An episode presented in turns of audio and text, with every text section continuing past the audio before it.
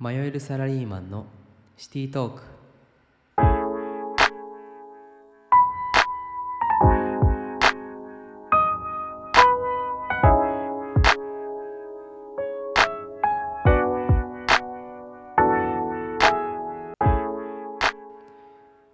この番組はサラリーマンとして働く私たちが日々の出来事や考えを配信します。そんな配信が誰かの悩みのヒントになれば幸いです。皆様お疲れ様です。本日は私ボングが担当いたします。よろしくお願いいたします。ということでえっと今日は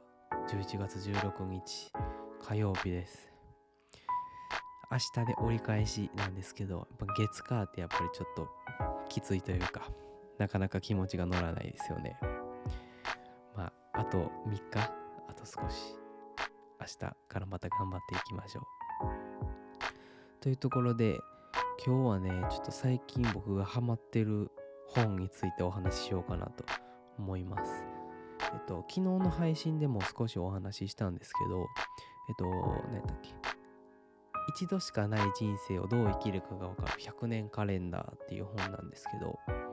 こうなんていうかこうワークブックみたいな本で、えっと、一個ずつ工程をステップをクリアしていくと、えっと、自分がどう生きてき生きていったらいいのかっていう方針が見える。人生の軸が分かるみたいな。そういう本なんですけど。えっとこれが12ステップあってえっと僕今はステップ5まで来てて結構ね楽しくやってるんですけどこれどういうふうに未来、と、自分の将来を見ていくのかっていうとその過去の自分を振り返って今を知る。でその今からどういうふうに行動すればいいのかが分かるっていう。まあ、とりあえず過去をしっかり振り返りましょうっていう本なんですよね。でこういう本って確かに私今まで出会ったことはなくて今が大事今が大事っていうことは散々言われてきたというか本にも書いてたんですけどこう何て言うか今の状況とか感情っていうのは結構そのっていうのは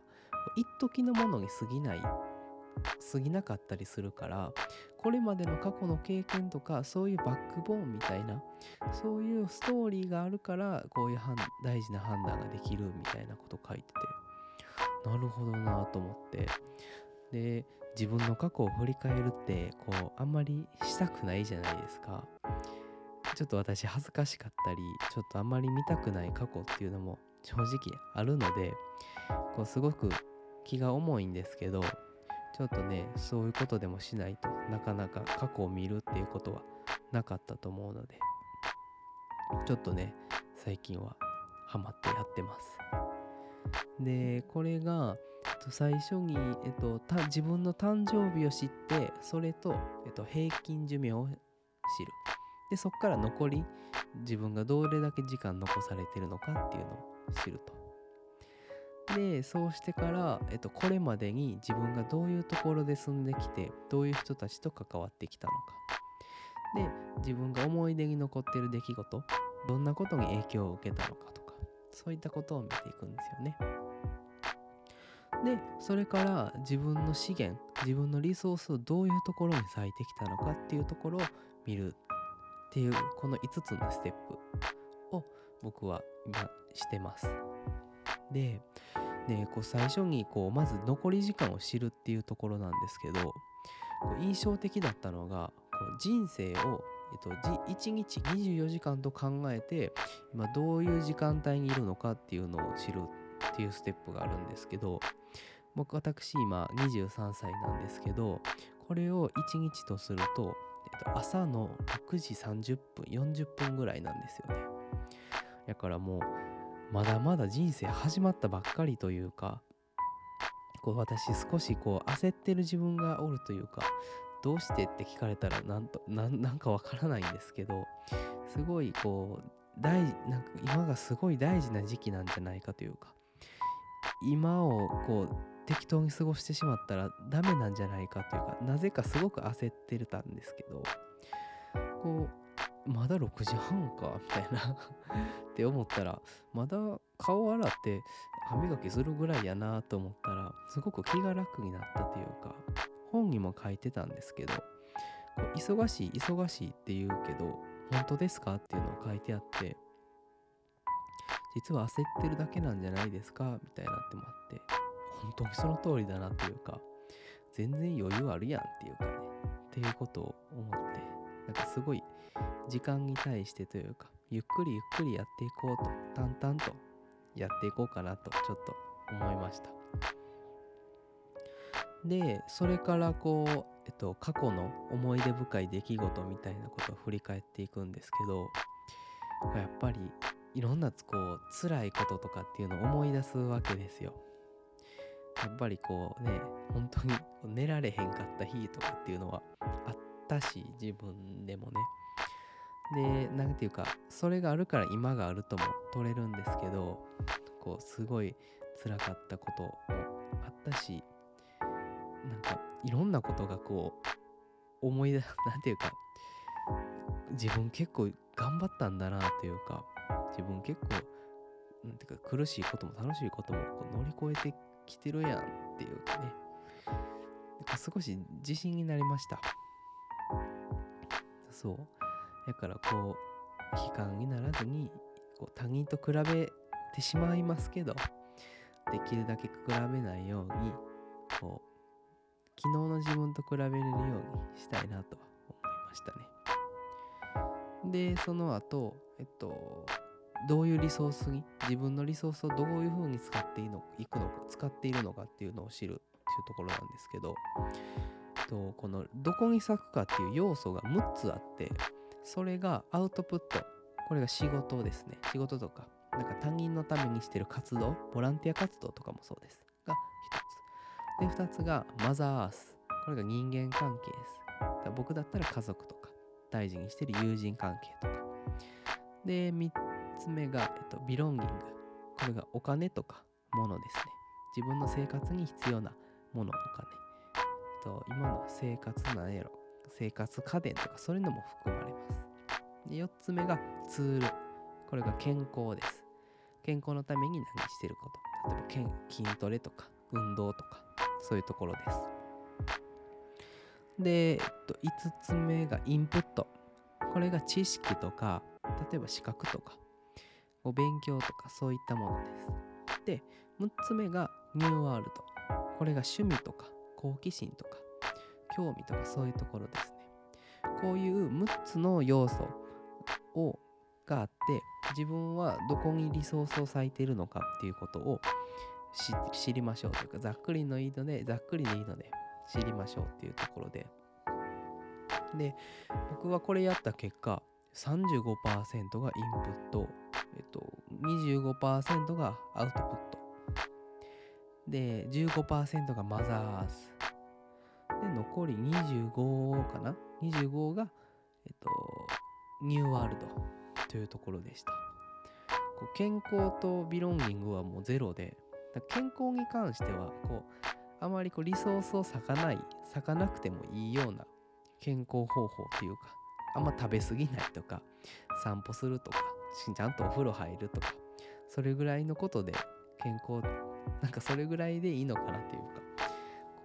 っていうと思ってあんまり咲いてませんでした。でビロンギングに関しては本当私全然お金持ってなくてお金ないというかねこうお金があると言えるほどもないので資産がないのでそこも全然ありませんでした。でこう自分の中で少し驚きだったのがこうアウトプットが結構多くできてるのできてたっていうのが自分の中で結構大きかったです。もちろん仕事をしてるっていうのもあるんですけどこのあ、えーと、ポッドキャストであったりだとか最近は少し絵にハマっててちょっと絵描いたりだとかっていうこともしてて私結構インプットばっかりしてるなと思ってたんですけど最近になってねようやくアウトプットもできてきたのかなっていうのはすごい思いました。やけどこのアウトプットの内容もまた少し変えていきたいなっていうのは思いましたね。でマザーアースなんですけどこれは直接はね会ってない、えっと、家族ともう姉は姉とはねもうラジオを通じて一緒にこう話してるんですけど家族と本当にもう特に母とはもう週1とか週1以上で電話したりはしてるのでまあまあまあなかなか会えては会える状況ではないっていうのはあるんですけどこうちゃんと連絡を取るというかねちゃんと関係築けてるのかなとは思って少し安心しました。でこの5つのステップから今後どういうふうにリソースを割いていきたいのかとかここれからどういうふうに生きていくのかっていうところのステップに進んでいくようです。でこれが今僕がやってるやった内容なんですけどなんかやっぱすごく自分を振り返るっていうのはやっぱり怖いしなんか嫌だったんですけどこうやってみると何ていうか楽しくて 何ていうかこう本にも書いてるんですけどこう客観視してくださいというか認めてあげてくださいっていうのはすごい書いててだからこうどういうどんなことが辛いことがあったなとか思ってもそういうことがあった丸というかね。それで事実として受け止めるっていうことを意識してるとなんかね楽しくなってきて 自分結構こういうことしてたんだとか自分ってこういうことに力割いてんだなとかっていうのをこう自分を知るという面ですごくこう面白いというかねこう自分を操るじゃないけどなんかそんな感覚がしてすごい面白いんですよね。こう私あんまりこう自己啓発本っていうのはもう読まなくなったというかねですけどこれはま自己啓発本かなに含まれるとは思うんですけどすごいいい本に出会ったなというかこう自己啓発本ってこういい考えを教えてくれることが多いとは思うんですけどこの本はこう全く逆でこう自分で見つけに行くみたいな感じなのですごい面白くてすごいいい本と出会えたなって思いました。なのでこれから今後ねこの本のワークを進めて途中経過をどんどんしていってで最終的には今後はこういう人生を送りますと。なので明日からこういう行動をしていきますって報告できるようにしたいなと思いました。今日はねえっと私が行っ私が読んでいる私がしている本えっと人生100年カレンダーという本について紹介いたしました。またね皆さんも興味あったら買って一緒にやってみてと一緒に人生の軸を探していきましょう。はい。ということで今日はそんなところで終わりたいと思います。ありがとうございました。お相手はボングでした。